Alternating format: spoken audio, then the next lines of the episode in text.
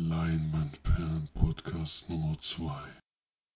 Heute mit Fehlentscheidung im Kongo, Anarchie in Australien und ein Kammerspiel um Paris.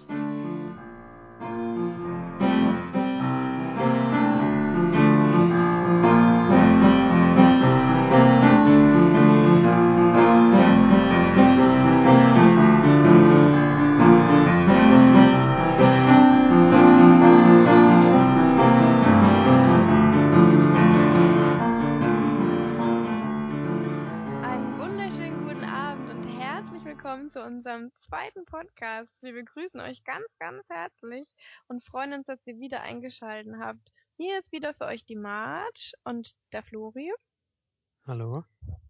und der Felix. Grüße. Unser gestandenes Team ist wieder zusammengekommen, um euch ein bisschen zu unterhalten.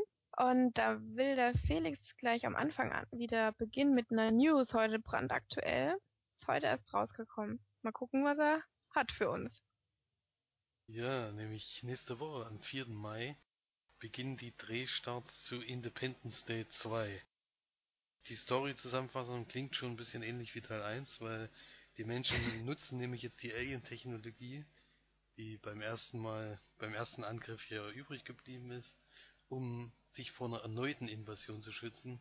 Nun leider ist so, dass die keine Chance haben gegen die neue Technologie, die die Aliens schon wieder haben. Und nur durch die Genialität von einigen mutigen Männern und Frauen könnte es doch ein, könnte es doch die Welt retten. Klingt äh, genauso wie Teil 1. Hauptrollen dabei Liam Hemsworth und Jeff Goldblum. Und Bill Mhm. Pullman spielt auch wieder mit, der war im ersten Teil auch dabei. Und Regisseur war für mich jetzt sehr überraschend, denn es dreht tatsächlich der zweite Teil auch Roland Emmerich, der ja auch schon den ersten Teil mit Will Smith und auch damals Jeff Goldblum gemacht hat. Ist er nicht schon voll alt? Der ist bestimmt schon ein bisschen älter inzwischen. ne? Ich, war auch total überrascht. Ich habe erst gedacht, er stand dann nur als Produzent da und dann stand da das Team von Roland, äh, mit, mit und um Roland Emmerich startet in New Mexico mit den Dreharbeiten zu Independence Day 2. Hm. Nee, so alt ist er gar nicht, 60. Ja, dann geht's ja noch. Da kann man schon noch ein paar Filme machen. Das stimmt.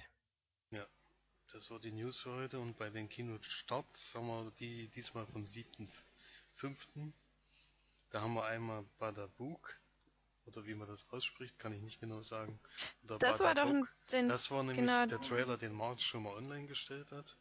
Der startet nächste Woche und der hat auch bei den Kritiken, ist, kommt er nicht so ganz so schlecht weg. Deswegen hoffe ich, dass ihr den am Montag noch in der Sneak in Suhl habt. Da ist nämlich so das Siehste? Ich hab's gewusst. ich hab ihn schon reingestellt. Naja gut, Schon- ob das jetzt äh, Das lag jetzt an mir, so, ja. Ja, das lag an dir, genau. Die Witwe und Mutter Amelie trauert den Tod ihres Mannes nach und ihr Sohn hat aber in letzter Zeit irgendwie immer krassere Albträume und findet dann auch ein Buch, in der die Geschichte, wo, wo sein Albtraum drin vorkommt. Und da dreht er dann sozusagen völlig ab und wird auch gewalttätig, weil er meint, dass die Geschichte existiert wirklich in dem Haus, wo die jetzt sind. Die Mutter glaubt das natürlich nicht. Und es kommt aber dann zu übernatürlichen Ereignissen, wo man dann denken könnte, vielleicht hätte der Sohn doch recht gehabt. Klingt jetzt leider nicht so spektakulär, aber kommt bei den Kritiken, wie gesagt, gut weg. Und vielleicht habt ihr den am Montag noch, das hoffe ich jetzt mal. Was ihr hoffentlich nicht habt, ist der Knastcoach mit Will Ferrell und Kevin Hart. Der Titel sagt nämlich schon eigentlich alles über den Film aus, weil so ein Blödsinn habe ich schon lange nicht mehr gehört. Ein reicher... Aber- Was? Ja, aber Will, Will Ferrell und Kevin Hart, das ist schon coole, coole Besetzung eigentlich. Also vor allem Ja. Kevin Hart. Ja, das, das auf jeden Fall, aber hört dir erstmal die unglaubliche Geschichte an, nämlich ein reicher Will Ferrell, der von Will Ferrell dann gespielt wird, kommt in den Knast, weil er des Betruges überführt, überführt wurde und da Angst vorm Gefängnis hat, holt er sich einen Coach und das ist Kevin Hart. Ja, das war die Geschichte. Ähm, Naja, gut, aber wir haben doch auch Ride Along, war ja auch nicht so scheiße und da war die Geschichte, naja, gut. war ja auch total beknackt eigentlich. Also war, war ja keine Geschichte. Ja, ja gut, Ging wenn ihr es haben wollt, könnt ihr natürlich trotzdem das nie kriegen. Also ich würde es nicht gucken wollen. Äh, Na, ich hätte auch halt lieber. Bug. Aber es kommt ja noch mehr ins Kino, nämlich Hot Tub Time Machine 2. Den hatte vor in der Folge 370 der Kinocast. Da könnt ihr auf jeden Fall mal reinhören. Der ist da nicht so wahnsinnig gut weggekommen. Und am Montag extra nach München gefahren für meinen Kumpel. Der hat nämlich die Sneak in München besucht. Da kam What the fuck heißt Re- Redirected. Ja, das ist tatsächlich der Filmtitel. Und wenn man den Trailer dazu sieht, dann weiß man auch, warum der Filmtitel so ist, weil sowas abgedrehtes habe ich noch nie gesehen. Die meiste Zeit rennt ein Typ mit einem Schweinekopf rum und erschießt irgendwelche Menschen und aber nicht nur eins, sondern andauernd. Und in dem Trailer versteht man erstmal gar nichts. Also er hat auch gemeint, nach dem Film, sowas abgedrehtes hat er noch nie gesehen und kann er jetzt nicht unbedingt empfehlen, aber witzig war es trotzdem im Endeffekt, weil das Schwein war schon immer amüsant. Das Kino, was mein Kumpel da in München besucht hat, möchte ich da nochmal ganz kurz erwähnen, weil die Sneak war am Montag und da wurden zu Beginn der Sneak Fresskörbe verlost. Das finde ich auch mal eine schöne Idee. Ich finde es ja allgemein immer schön, unterschiedliche Sneaks zu besuchen und zu gucken, was es da so alles gibt. Also in Gera kennen wir nur alle die das Gewinnspiel vor dem vor dem Film und in Suhl dann eben danach diese Freikartenverlosung. Und dort sind es halt Fresskörbe und was ich halt auch noch schön fand von einer Aktion her, war am Samstag, an dem Samstag davor, war eine Marvel Sechsfach-Feature von äh, 12 Uhr mittags bis 2 Uhr nachts mit jeweils immer eine Stunde Pause. Und man hat aber nicht nur die Kinokarten gehabt, sondern hat dann noch eine Kaffee- und eine Subway Flatrate dazu gehabt. Das heißt, du konntest so viel Subs essen, wie du geschafft hast in den 12 Stunden Filmzeit, die du noch gekriegt hast. Also ich finde es ja immer sehr cool, solche Akt, der hat allgemein sehr von dem Kino geschwärmt. Ähm, das ist auch einer der größten, die es gibt, mit 16 Seelen. Da hat er sich auch öfters verlaufen.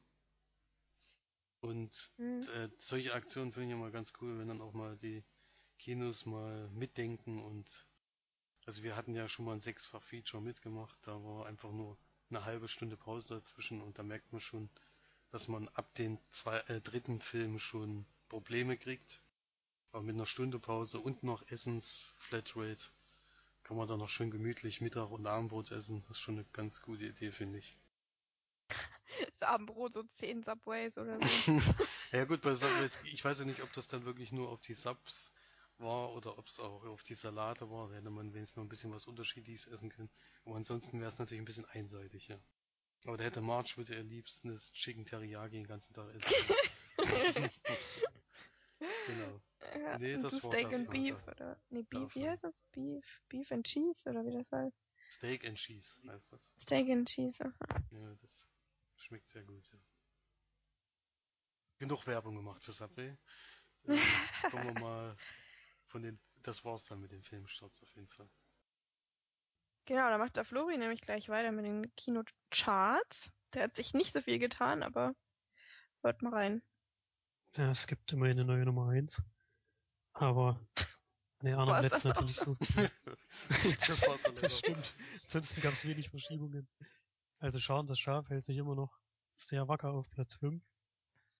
Der Nanny ist abgerutscht auf die 4. Dann der Cowboys Cop ist 2, ist jetzt auf Platz 3. Fast and Furious 7 ist Zweiter und auf Platz 1 natürlich der Rangers Age of Ultron. Trotzdem Boykott einiger Kinos haben sie es doch wahrscheinlich relativ locker auf Platz 1 der Charts geschafft, könnte ich mir vorstellen. So, dann war ich ja am Montag wieder in Suhl, in der Sneak. Diesmal alleine, weil March, glaube ich, kein Gefährt hatte.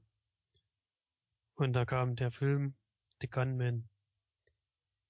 Ähm, als erstes fand ich es ganz interessant, dass der ja von Amazon Instant Video mit produziert wurde.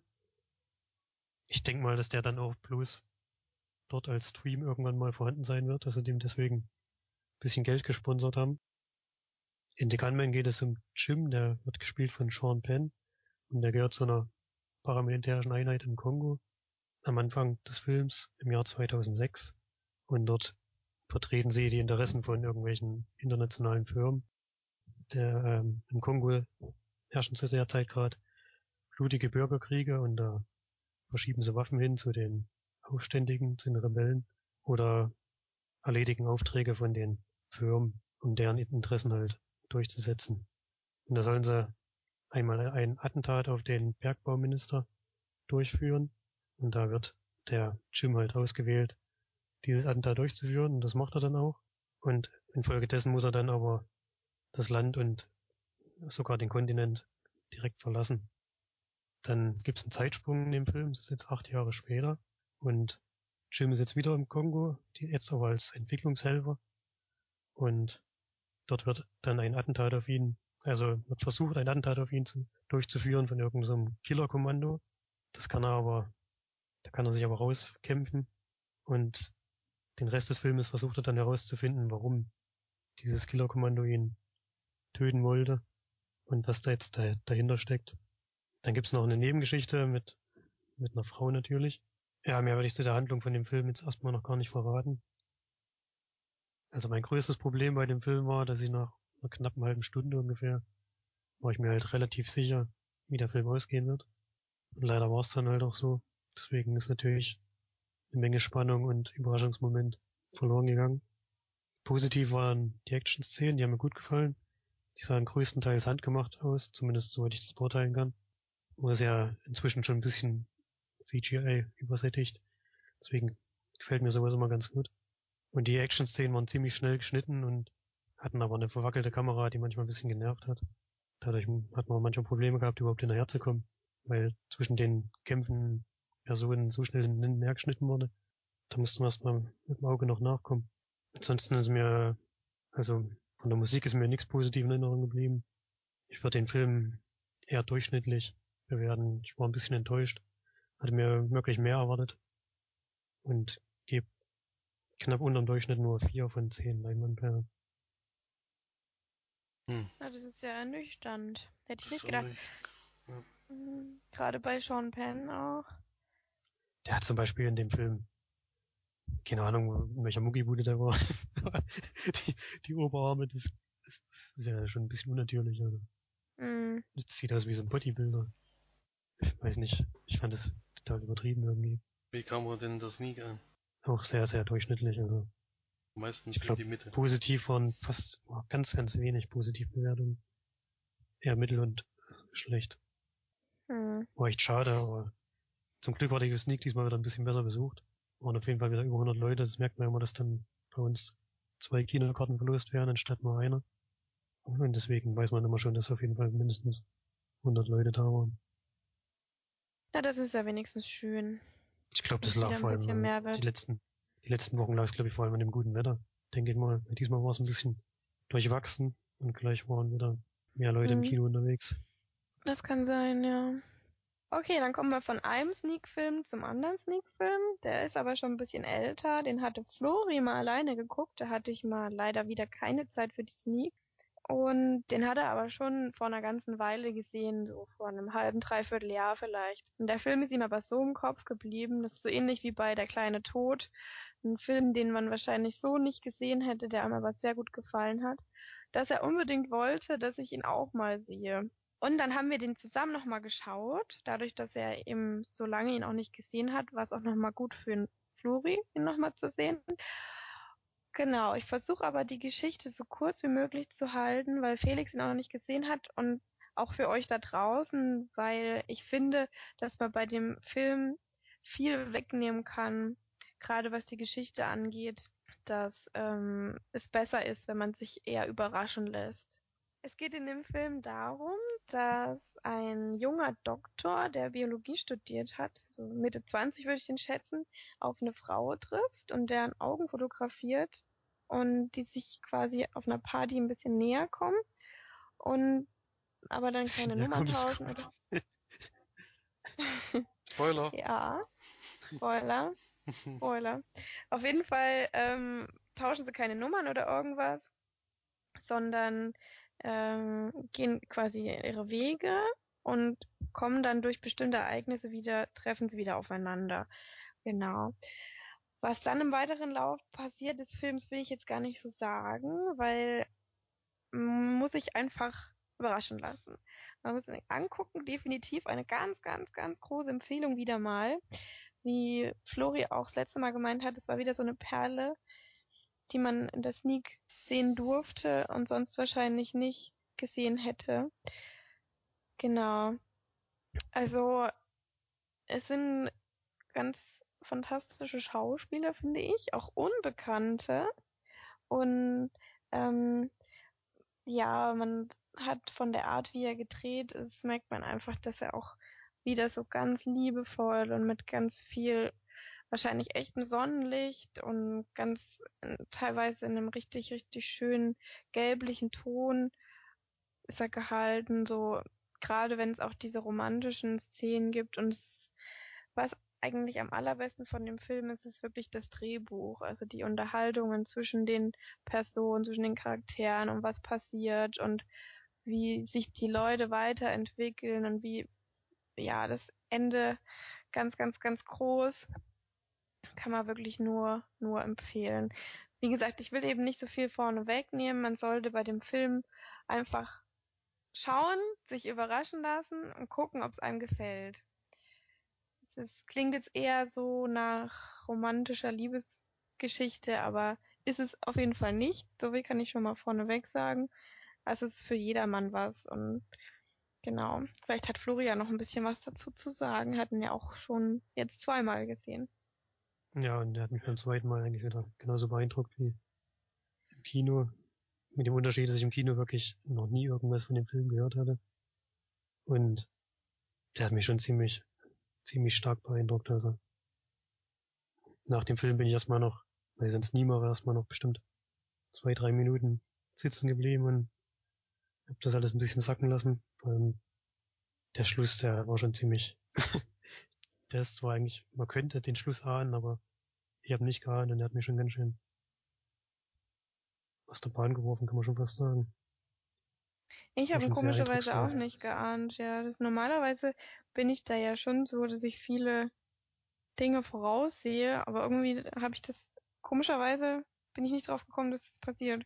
Ich weiß nicht warum eigentlich, ist es das ist ein bisschen offensichtlicher, aber es ist ja, trotzdem. aber Weiß zum Glück sind wir nicht, es ist ja gut, ja. wenn man nicht drauf kommt, weil ja. das ist ja wichtig für den Film. Dass man auch so, das dass halt so zu Ende geht, sagen wir. Genau. Mhm. Ich habe dem Film damals 9,5 Leinwandperlen gegeben und ich bleib da auch nach dem zweiten Mal gucken dabei. Ich finde den ganz, ganz genau. großartig. Ich finde ihn auch sehr, sehr, sehr gut. Ich würde auch neun von zehn Leinwandperlen geben. Eine, wieder mal eine große Empfehlung, auch mal vielleicht sich zu wagen, in die Sneak zu gehen, weil dadurch wirklich man solche Filme bekommt, die man, die man sonst nicht gesehen hätte. Da haben wir schon so drei, vier, fünf Perlen gehabt, ähm, die wir so wahrscheinlich nicht gesehen hätten. Genau. Dann würden jetzt Flori und Felix weitermachen mit den Blu-rays. Die haben nämlich ein paar gesehen und wollen da euch wieder ein bisschen was erzählen. Der Hobbit hat ja nur seinen Abschluss gefunden. Der dritte Teil ist jetzt letzte Woche auf Blu-ray erschienen und netterweise wurde mir direkt zugeschickt. Ich bin ja kein Fan von diesen ersten zwei Hobbit-Teilen gewesen, aber ich habe gedacht, na wenn schon, dann muss man es jetzt auch zu Ende gucken. Das habe ich auch gemacht und die Kritiken sind ja da sehr ja, heftig manchmal gewesen. Vor allen Dingen wurde oft gesagt, dass zweieinhalb Stunden eigentlich nichts gemacht wird, außer vor, einer, vor einem Turm zu oder vor einem Berg zu stehen und nichts zu machen und dann die letzten anderthalb Stunden nur gegeneinander zu kämpfen. Ja, das ist leider genauso eingetreten, wie es, da gesagt wurde, weil im Endeffekt passiert am Anfang wenig. Äh, es sind ja nur noch die letzten zehn Seiten des Buchs, die die letzten drei Stunden des Films ausfüllen. Das merkt man auf jeden Fall. Und ja, der Drachenkampf ist sozusagen im Endeffekt, das ist jetzt auch kein Spoiler, weil es passiert in den ersten Minuten des Films, wird direkt erlegt und es geht eigentlich nur darum, dass, dass die Zwergen in dem, in dem Berg drinnen sind und außerhalb die Menschen und die wollen eigentlich eine Entschädigung für das, dass sie denen geholfen haben und sie, der, Anführer von den Zwergen ist so verzaubert von diesem Schatz, dass er dass er halt nicht mehr klar denken kann und sagt, nee, ihr kriegt gar nichts. Und dann zetteln die natürlich einen Krieg an und dann kommen die Elben dazu und noch ein paar andere Zwerge und noch ein paar Orks und die denken dann, komm, wir krabbeln uns gegenseitig. Das machen die dann auch zwei, äh, insgesamt glaube ich zwei Stunden des Films. Und das war's dann im Endeffekt auch. Was ich ein bisschen schwach finde, weil man ja, die, weil ich die Herr der Ringe Teile sehr gemocht habe, aber ich wurde ja schon darauf vorbereitet, im Endeffekt von allen. Aber natürlich trotzdem schade, wenn man das dann sieht, dass diese drei Teile definitiv zu viel waren. Zwei Teile hätte man vielleicht noch sagen können, aber drei war eindeutig zu viel. Das schadet auf jeden Fall den Herr der Ringe Teilen, die da ist so ähnlich wie damals bei Matrix. Wenn man Matrix 1 gesehen hat, war man glücklich. Wenn man Matrix 2 gesehen hat, war man traurig. Und wenn man Matrix 3 gesehen hat, hat man gedacht, nee, also das hat jetzt Wollte man nicht sich ertränken. dann war man Selbstmord gefährdet. Aber nee, der dritte Teil war ja dann wieder ein bisschen besser als der zweite, aber das war ist so ähnlich wie damals gewesen. Hätte man es einfach lieber nicht weitergemacht, weitergesponnen oder die Hobbit-Geschichte halt wirklich in einen Film gezeigt oder vielleicht in zweien. Das hätte auf jeden Fall gereicht. Ich weiß auch, ich habe nach dem zweiten Teil, ich habe glaube ich während des zweiten Teils aufgehört mit den anderen Teilen. also ich habe nicht mal den zweiten Teil zu Ende geguckt. Hm. Ja, ist, da ist es ja auch schon anstrengend gewesen, weil es halt alles so in die Länge gezogen war. Ja. Bei der Das ist ja normalerweise immer der Mittelteil, der so lang gezogen ist. Am Ende kracht's nochmal richtig, aber wenn es natürlich dann drei Stunden lang nur, keine Ahnung, irgendwelche Kriegshandlungen, Erstens, ist erstens das ist es belauern und dann ist es wirklich Krieg, aber dann passiert halt auch nichts mehr anderes. Das ist wirklich, ähm, das Ende wird in zwei, drei Minuten zusammengefasst und dann ist dazwischen ist nur Kampf und nichts anderes. Und klar sind die spektakulär an manchen Stellen, aber ich fand es jetzt auch von den CGI-Effekten bei Herr der Ringe damals war das ja noch, wo man gedacht hat, äh, das sieht echt so gut aus, dass man dass man es gar nicht mehr sieht, den Unterschied. Und jetzt inzwischen ist es aber schon so, dass wieder so ein bisschen veraltet ist und durch diese HFR-Geschichte die höhere Auflösung, die finde ich, hatte man auch auf der Blu-ray gesehen. Also ich denke, dass es da auch höher aufgelöst war, aber vielleicht war das auch nur eingebildet. Ja, dadurch sind die Effekte halt ein bisschen verloren gegangen, denke ich. Da sieht man dann den Unterschied zwischen CGI und normalen Film deutlich und man muss ja auch ganz ehrlich sagen, es ist nicht mehr viel normal gefilmt. Diese Weitaufnahmen sind natürlich noch von Neuseeland, das weiß man ja. Aber von nahen und die Kämpfe ist, glaube ich, eigentlich 90% Greenscreen. Das fällt wirklich auf mit der Zeit. Bei den Extras, ich hatte die normale Edition zu Hause. Das heißt, da ist der Film drauf und ein sechs Minuten langes Video über Neuseeland mit den einzelnen Schauspielern, dem Regisseur, die ein bisschen schwärmen von Neuseeland. Mehr ist da nicht drauf, was ich aber bei der Länge des Films auch nachvollziehen kann. Was ich dann gleich im Anschluss gemacht habe, was ich jetzt kurz mit einschieben will, ist äh, Lego der Hobbit zu spielen. Das Spiel zum Film sozusagen, aber das schließt alle drei Teile zusammen, dachte man jedenfalls, aber da muss man jetzt mal Vorsicht aussprechen, weil es wurde ja damals versprochen, das kam damals vor dem dritten Teil raus und da haben sie gesagt, dieser dritte Teil wird nachgereicht. Das ist aber bis jetzt immer noch nicht passiert und steht auch irgendwie in den Sternen, ob das passiert. Deswegen da auf jeden Fall Vorsicht, weil da ist einfach mal nach dem zweiten Teil Schluss und der Drachenkampf sozusagen kommt noch gar nicht im Spiel vor, was ich ein bisschen schade finde.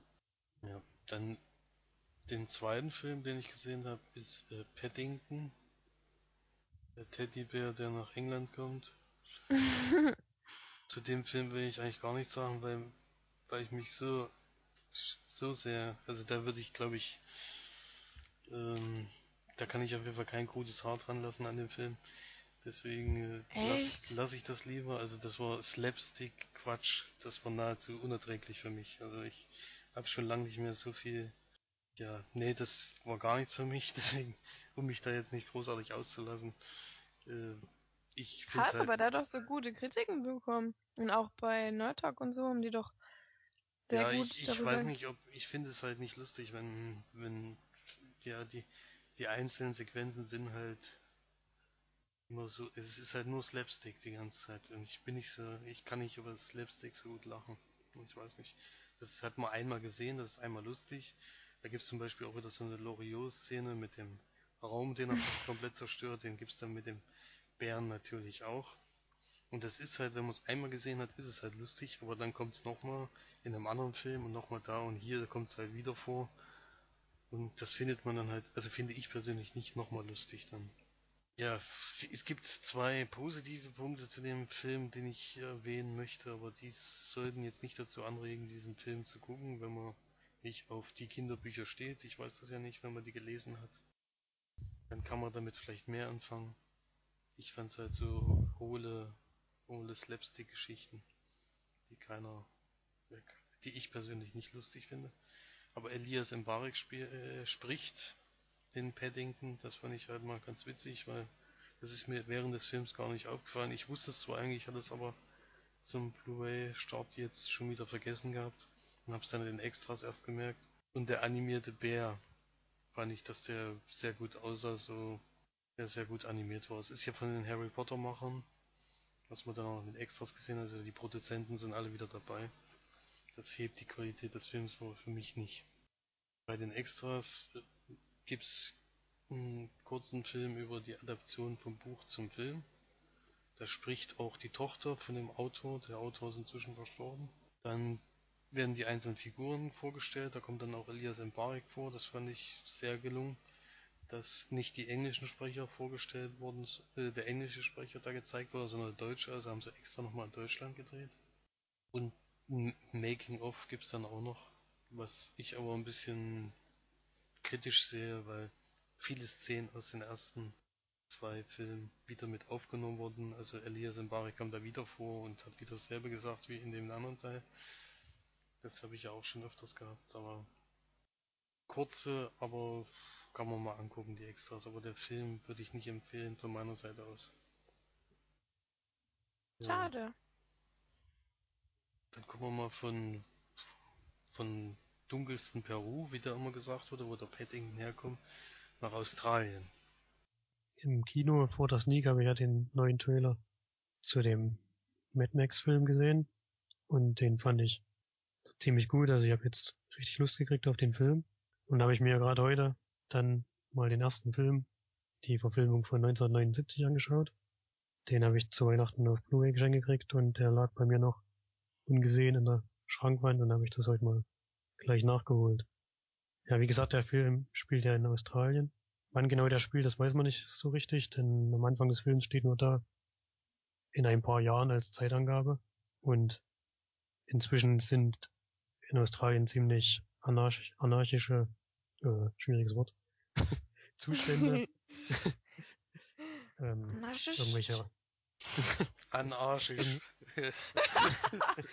An, anarchisch. Fand ich ziemlich lustig, gleich in der ersten Szene zum Beispiel. Äh, die spielt auf der Anarchie Road. Die wird oh, extra so genannt. Und, und der Film spielt eigentlich auch nur, ich glaube zu 90 Prozent oder so, auf der Straße. Es gibt Unmengen von Verfolgungsjagden, die dafür, dass 1979 der Film rauskam, sehen die eigentlich wirklich richtig gut aus. Die mir gut gefallen. Die Handlung ist eigentlich ziemlich schnell erzählt. Es gibt eine Rockerbande, die auf Motorrädern durch Australien zieht und da eine Spur der Verwüstung hinterlässt. Die machen auch nicht halt vor Vergewaltigung und Mord und solchen Sachen. Und das wird auch gezeigt, sage ich mal. Und dann gibt's noch eine Polizei, aber mit einer normalen Polizei haben wir jetzt auch nicht unbedingt was zu tun. Die haben eigentlich auch keine richtigen Regeln oder so. Die dürfen eigentlich auch alles machen. Und die beiden Gruppen treffen dann halt immer wieder aufeinander.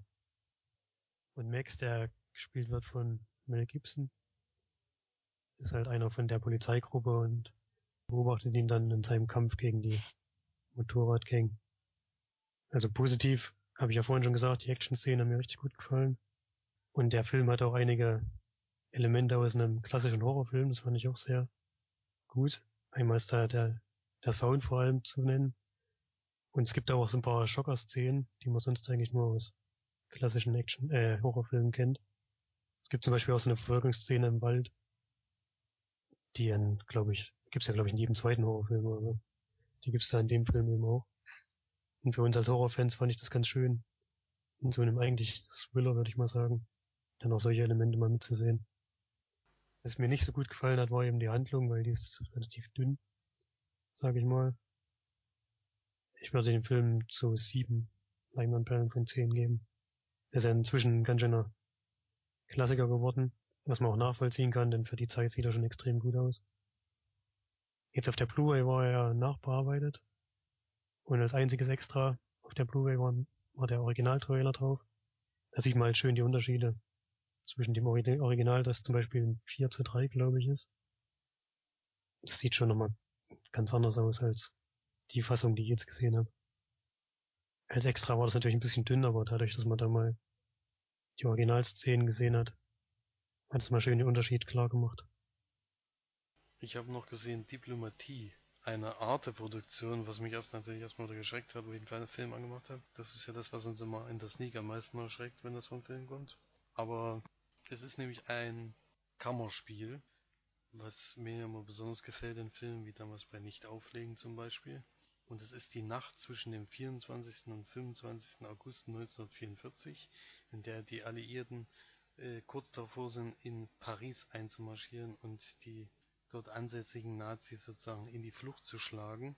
Adolf Hitler hat halt den Befehl schon rausgegeben, Paris zu zerstören, sobald äh, die Alliierten äh, eingerückt sind und die haben halt in komplett Paris an allen wichtigen Punkten Sprengstoff angebracht, vor allen Dingen auch an den wichtigen Gebäuden. Und wenn der General damals diesen Befehl ausgeführt hätte, hätte es Paris nach diesen Nacht nicht mehr gegeben.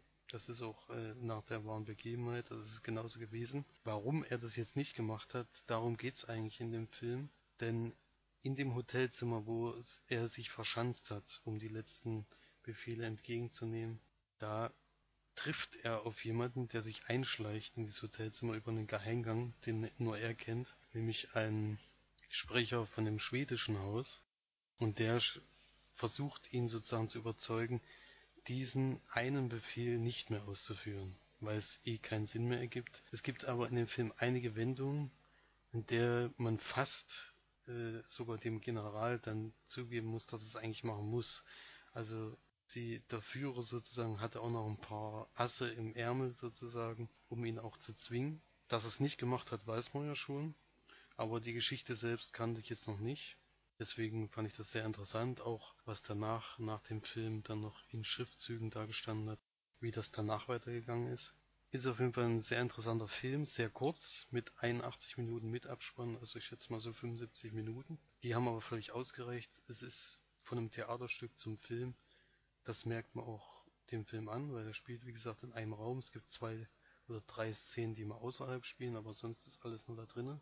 Würde sicherlich als Theaterstück sehr gut funktionieren. Ich hätte es mir da auch als das auch angeguckt. Aber als Film war es auch sehr gelungen. Also da bin ich bei 7 von 10. Und kann man auf jeden Fall eine Empfehlung mal aussprechen. Ja, Extras zum Film gab es leider nicht, denn es gab einen Trailer leider nur. Das ist immer ein bisschen schade, wie gesagt. Aber Gab's waren denn da ein paar bekannte Schauspieler dabei? Hm, nee, äh, ja, gut. Also es gab jemanden, den ich erkannt habe. Da kann ich dir aber jetzt nicht sagen, wie der Schauspieler heißt. Einer der jüngeren, jüngeren deutschen Schauspieler. Es hat auch den Deutschen, es hat wohl, nee, es hat kein Deutscher diesen General gespielt, sondern ich glaube, ja, das kann ich jetzt gar nicht genau sagen, aber es war auf jeden Fall ein ausländischer Name, klang so. Also empfehlen kann man den auf jeden Fall, den sollte man mal gucken, der kommt bestimmt demnächst mal auf Arte. Weil bei Arte Film geht das ja immer ziemlich schnell, dass der dann auch im Fernsehen kommt. Die Blu-ray würde ich jetzt nicht äh, nicht kaufen oder ausleihen. Weil, wie gesagt, Extras wieder sehr gespart wurde. Und der Film ist ja auch kurz, da wurde ja die Blu-ray vielleicht, keine Ahnung, zur Hälfte genutzt oder so. Ja, ja, mit 81 Minuten mit Abspann, das ist schon sehr wenig und es kommt einem auch sehr kurz vor, aber wie gesagt, wenn es so ein Theaterstück gewesen ist, dann passt das ja eigentlich ganz gut. Ja, kurz entspannt ist ja eigentlich ganz gut bei dem Kammerspiel. Ich hätte, ich hätte jetzt auch nicht gewusst, wo, an welcher Stelle man noch zusätzlich hätte was einfügen sollen. Ich fand das echt gelungen, dass der, das, da passt die Filmlänge auch mal, auch wenn ich mich im Kino jetzt wahrscheinlich geärgert hätte, wenn ich vollen Eintritt bezahle und dann kriege ich einen Film, der noch nicht mal die 90 Minuten überschreitet. Das passiert ja nur öfters eigentlich, aber der dann noch nicht mal die 80 Minuten überschreitet, das ist dann schon ein bisschen wenig. Aber das war auch der kürzeste Film in dem ganzen, in den ganzen Blu-rays, die in letzter Woche gesehen habe. Der Hobbit, der ja auch schon drei Stunden ging, habe ich glaube ich der nächstes Epos gekriegt, nämlich Die Unbestechlichen von 1976. Den Film habe ich mir mal auf die Leihliste getan, weil dort Robert Redford und Dustin Hoffman in einem Film mitspielen als Hauptrollen und noch da natürlich zu dem Zeitpunkt sehr jung waren. Und da wird gezeigt, wie die Watergate-Affäre von den zwei Reportern von der Washington Post aufgedeckt werden. Das ist eine interessante Geschichte auf jeden Fall, weil am Anfang glaubt den eigentlich kein Mensch und die wühlen immer weiter und immer weiter und am Ende weiß man ja, wie es ausgegangen ist. Der Präsident muss zurücktreten, weil er so selbst er da drin verwickelt war. Damit hatte am Anfang auf jeden Fall noch keiner gerechnet. Was auch schön ist, ist, dass man die Journalistenarbeit mal genauer mitkriegt. Also das wäre auf jeden Fall keine Arbeit für mich, weil die müssen vielen Leuten auf den Schlips treten die ganze Zeit, dauernd telefonieren. Und zu dem Zeitpunkt, wo der Film spielt, gab es ja auch noch kein Internet oder sowas, sondern sie sind wirklich noch zu jedem nach Hause gefahren. Oder zum Beispiel eins war einen ganzen Tag nur in der Bibliothek, um Ausleihscheine zu kontrollieren. Das würde in der heutigen Zeit wahrscheinlich ein bisschen schneller gehen, aber damals war es halt noch so. Aber es war Fall interessant, den beiden dabei zuzusehen, wie sie das alles aufdecken. Was am Ende interessant ist, fand ich jedenfalls, dass der Film 1971 endet und in dem Moment ist aber eigentlich noch nichts so richtig rausgekommen. Die haben zwar die Geschichte rausgebracht, die auch gestimmt hat, aber zu dem Zeitpunkt hat ihm wirklich keiner geglaubt und erst 1975 ist dann wirklich dieser Präsident zurückgetreten und in der Zwischenzeit hat es dann die erwischt, die die da halt belangt haben und es hat alles, anscheinend alles gestimmt, was die rausgebracht haben.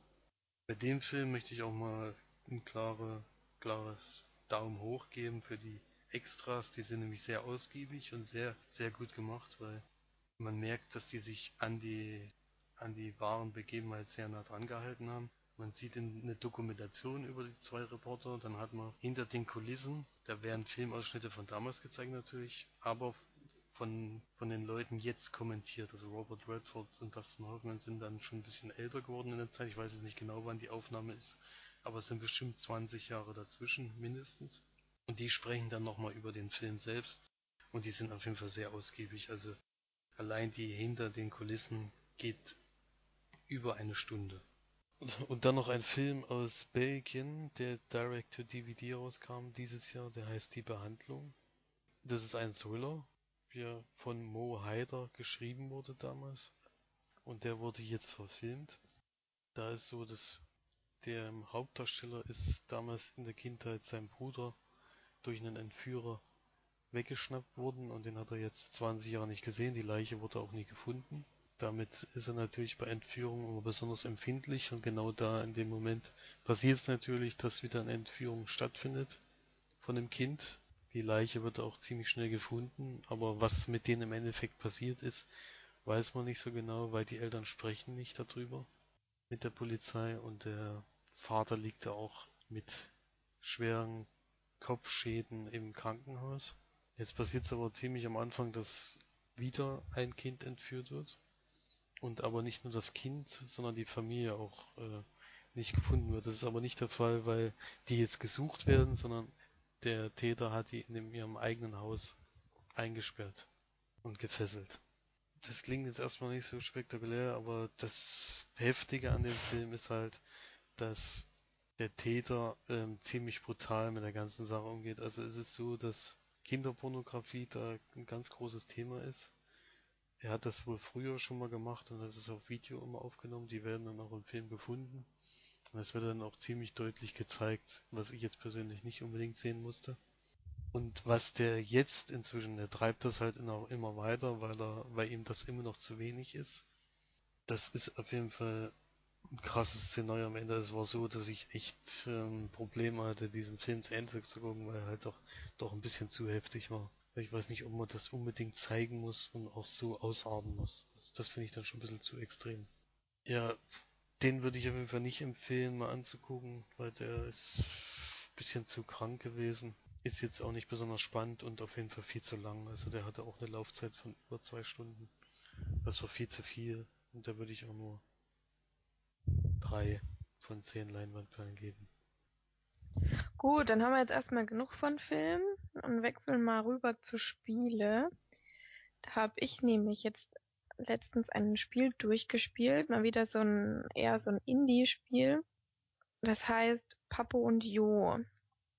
Und das ist eigentlich ganz interessant, weil der Macher von dem Spiel, der Entwickler, der hat quasi seine eigenen Erfahrungen oder sein, nee, der Game Designer war das, genau, der Game Designer, der hat seine eigenen Erfahrungen im, ähm, in dem Spiel eingebaut und dadurch quasi verarbeitet und umgesetzt. Da geht es nämlich drum, dass ein Junge immer in seine Fantasiewelt flüchtet, weil sein Vater alkoholkrank ist und ähm, ihn quasi schlägt und ja und ähm, ihn halt eben ein bisschen misshandelt und auch seine Freunde und äh, man merkt dann halt oder man sieht dann die Fantasiewelt von dem Jungen, in dem man auch, in der man auch spielt und in der ganz viele ähm, fantastische Sachen passieren, die man eben in der reellen Welt äh, nicht so erleben würde. Ähm, es ist auf jeden Fall ein ganz, ganz niedliches Spiel, weil auf viele, viele Dinge Wert gelegt werden, die man so jetzt nicht in Spielen hat. Also es ist eher ein Jump and Run und so ein Adventure. Man spielt halt den kleinen Jungen und er muss dann immer verschiedene Dinge bewegen oder, oder umsetzen, ähm, damit er quasi wieder in ein nächstes, nächstes Abschnitt kommt. Und er arbeitet eben oder er, er erlebt die ganzen Dinge mit einem, mit einem großen Monster. Das ist so ein, so ein das ist quasi Papo. Also Papo heißt der, glaube ich, afrikanisch Monster. Ähm, ist nämlich ein afrikanischer Junge, genau, habe ich noch gar nicht gesagt. Und mit dem muss man dann quasi auch interagieren. Es ist eben so eine ganz, es ist schon afrikanisch auch angehaucht, so das Design und wie, wie die Kinder sprechen auch miteinander auf Afrikanisch. Man hat dann halt immer so Sprechblasen. Und was auch ganz niedlich gemacht ist, wenn man zum Beispiel nicht weiterkommt, dann geht man mit dem Jungen auf so einen, in so einen Pappkarton, also da liegt so ein Pappkarton, so ein großer, liegt auf dem Boden und dann setzt er den sich quasi auf den Kopf und dann kann man innen drinne, an der Innenseite von dem Pappkarton sieht man dann Hinweise, die dort stehen. Das ist eigentlich auch richtig niedlich gemacht gewesen. Also ganz schöne kleine Details hat's und das Ende ist auch sehr, also ich fand es schon berührend. Mein Problem war, dass ich am Anfang, ich habe es angespielt und mir hat es nicht gefallen. Das weiß ich noch, das hatte ich glaube ich auch zu dir gesagt, Felix, dass mich das nicht so mitgenommen hat. Ich habe dann weitergespielt und dann kamen eben auch viele ähm, ja, Abwechslungen rein, die mir auch sehr gut gefallen haben. Und dann hat man auch den Sinn des Spiels auch immer mehr verstanden und auch immer mehr, es kommen dann halt immer auch so Traumsequenzen und dann wieder das reale Leben von dem Jungen und man sieht halt immer mal ein bisschen was, wo, wo es jetzt hinführen sollte und das am Anfang eben nicht so. Am Anfang hat man keinen Plan, was das eigentlich hier sein soll. Man muss da am Anfang, glaube ich, ein bisschen durchhalten. Teilweise hat man relativ lange Strecken zu ähm, bewältigen. Das fand ich nicht ganz so gut, dass man da wirklich relativ lang, so, es ist so ewig lang war es nicht, aber man kommt, das kommt einem halt sehr lange vor, vielleicht so eine Minute oder so, läuft man dann so, ein, so eine Treppe nach unten. Das ist dann halt schon relativ lang gewesen. Und man denkt halt immer mal verpasst was, aber man muss halt nichts einsammeln in dem Spiel, sondern einfach nur von einem Ort zum nächsten kommen, um dann quasi die, die Auflösungen erfahren zu können. Aber ich kann es auch empfehlen auf jeden Fall. Jeder, der solche kleinen Indie-Spiele mag, so wie ich, ähm, der kann das gerne auch mal spielen und es geht auch nicht sehr lange. Also es ist auf jeden Fall kein Nachteil, das Spiel zu spielen. Ich würde so sieben von zehn Leinwandperlen würde ich geben. Genau, dann hat Felix noch ein Spiel für euch. Ja, das Papa und Jo, Papu und Jo habe ich leider nicht gespielt, deswegen kann ich da keinen Kommentar mit dazu abgeben, da ich die PS3 ja an jemanden verkauft habe, der die jetzt nutzt. An wen denn? An, seitdem kann ich leider die, die äh, Spiele, die bei PS Plus nur für die PS3 erscheinen, nicht mehr spielen. Ähm, ich habe mir aber jetzt für die PS4, aber nicht im PlayStation Plus, sondern sogar auch mal Geld ausgegeben, nämlich Assassin's Creed Chronicles Shiner geholt, was ja der neue Assassin's Creed Shooter ist, wo einige wahrscheinlich schon mal den Schreck kriegen, weil ja irgendwie jede Woche ein Assassin's Creed erscheint. Das hat aber diesmal überhaupt nichts mit den anderen Teilen zu tun, sondern es ist eine völlig eigene Geschichte, die jetzt nicht spektakulär ist, also an der sollte man es nicht aufhängen. Was jetzt der große Unterschied zu den anderen zwei Spielen ist, das sind 2D oder teilweise 2,5D, was ich auch irgendwie eine tolle Geschichte inzwischen finde, dass es schon Kommazahlen gibt bei den Ds, weil man nämlich manchmal in das Bild hineinspringt, deswegen heißt das, dass es 2,5D ist. Das Spiel ähnelt in der Hinsicht Assassin's Creed, dass man wieder viel schleichen, viel verstecken und viel ähm, austricksen muss, die Gegner. Man kann sich natürlich, wenn man will, in diesem Spiel auch komplett durch mit dem Schwert durchschlagen. Dann geht das Spiel wahrscheinlich zwei, drei Stunden kürzer. Aber es ist eigentliche Ziel des Spiels ist unentdeckt äh, immer durch diese Levels zu kommen. Dadurch hat man, dafür hat man einige Hilfsmittel, also es gibt äh, Messer, die man werfen kann, um irgendwelche Fallen zum Beispiel auszulösen. Oder Knallkörper, die man jemanden ins Gesicht werfen kann, um den kurzzeitig mal abzulenken. Und noch andere kleine Waffen, die man dann während des Spiels kriegt. Also ich habe es noch nicht ganz durch, deswegen kann ich jetzt noch nicht sagen, ob da noch was hinzukommt. Das sind insgesamt vier Stück, die ich bis jetzt besitze. Und man, das Spiel regt auf jeden Fall dazu an, es zu versuchen, äh, immer den bestmöglichen Weg durchzukommen, ohne entdeckt zu werden. Also das hatte ich schon länger nicht mehr bei Spielen. Dass es mir wirklich viel Wert darauf lag, dass ich die Level an sich perfekt durchspiele. Also vielleicht bei Rayman damals, da musste man es ja. da, das ja. kenne ich, kenn ich, noch, das kenn ich noch von Hitman, ja, dass man da ja, Hitman, da sich am besten durchschleichen muss. Oder am besten ich gerade noch mal angefangen zu spielen, Hitman. Sein Mord durchzuziehen, ja. Ja. Da, da, ist da, wirklich, da ist es wirklich ähnlich, so ein bisschen wie hier. Das kann man auch gut vergleichen, finde ich, außer dass es natürlich in 2D, 2D ist oder 2,5. Ist es so ein bisschen wie dort, weil es gibt auch eine Punktzahl dafür, ähm, immer so Goldstatus, Silberstatus, wie hast du diese Level abgeschlossen? Hast du Gegner umgebracht? Am besten ist natürlich immer, du hast keinen Gegner umgebracht oder eben wenn, dann nur durch eine Falle. Und das macht schon Spaß, aber ich finde, dass es grafisch jetzt nicht so herausragend ist. Es ist, man ist ja bei den letzten Ubisoft-Spielen hat man ja erst beim letzten Mal gehabt, das Violent Hearts oder das Child of Eden empfohlen ja beide grafisch herausragend ist. Hier ist es mit Aquarell gemalte Levels. Das ist ja wieder mal ein bisschen anders, aber ich finde, es sieht nicht besonders schön aus. Also das sieht eher ein bisschen karg aus, die ganze Landschaft und spielt manchmal drin und manchmal draußen. Aber es ist jetzt nicht so, dass ich jetzt China in jeder Ecke erkennt, erkannt hätte, dass das auch China ist. Was man bei dem Spiel vielleicht noch beachten könnte, ist, dass es ein Dreiteiler werden wird. Der zweite Teil wird dafür in Indien und der dritte in Russland spielen, wo man aber jeweils komplett verschiedene Charaktere spielt. Da es ein Spiel für 10 Euro ist, geht das jetzt auch nicht so wahnsinnig lang. Also man schätzungsweise braucht man 5 bis 7 Stunden, um einen davon, durch, davon zu, durchzuspielen. Also ich kann es jetzt nicht bedenkenlos empfehlen. Ich tue mich jetzt ein bisschen schwer, das immer weiter zu spielen, immer weiter zu spielen. Die ersten zwei Stunden haben Spaß gemacht. Dann nutzt sich das Prinzip so ein bisschen ab und ich habe mich eigentlich jetzt schon festgelegt, falls die Teil 2 und Teil 3 nicht irgendwann PlayStation Plus zur Verfügung stehen, die beiden weiteren Teile werde ich mir auf jeden Fall nicht kaufen. Bisher wäre das bei mir Mittelmaß, also 5 von 10. Falls ich das noch aufwerde durch das Weiterspielen, kann ich das ja nochmal erwähnen. Aber falls es nicht erwähnt wird, ist es dann auch schon die Wertung, die ich dann geben würde. Ich denke mal nicht, dass sich noch viel am Spiel selbst ändert. Jetzt kommen wir zur allerbesten und tollsten Rubrik in unserem Podcast. Und zwar empfiehlt euch March wieder mal was. Das ist heute mal eine Serie. Und zwar habe ich vor kurzem mir mal wieder ein bisschen, ja, Zeit genommen, um eine Serie zu gucken auf Netflix. Die nennt sich The Returned. Das ist eine Netflix-Originalserie, also von Netflix selber produziert die sind ja jetzt meistens immer ziemlich gut, deswegen habe ich mich da auch rangetraut. Da geht es darum, dass bestimmte Personen oder besser gesagt, das ist ein Dorf, ein Ort und in diesem Ort tauchen Personen auf, die vor einer Zeit ähm, gestorben sind. Die tauchen wieder als, als lebendige Menschen auf. Um es besser zu erklären, würde ich das bei der ersten Geschichte vielleicht ein bisschen euch zeigen.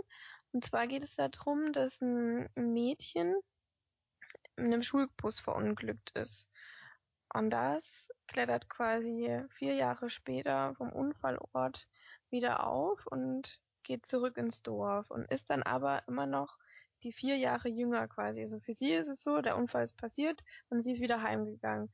Für die, für die Familie und alles sind natürlich vier Jahre vergangen.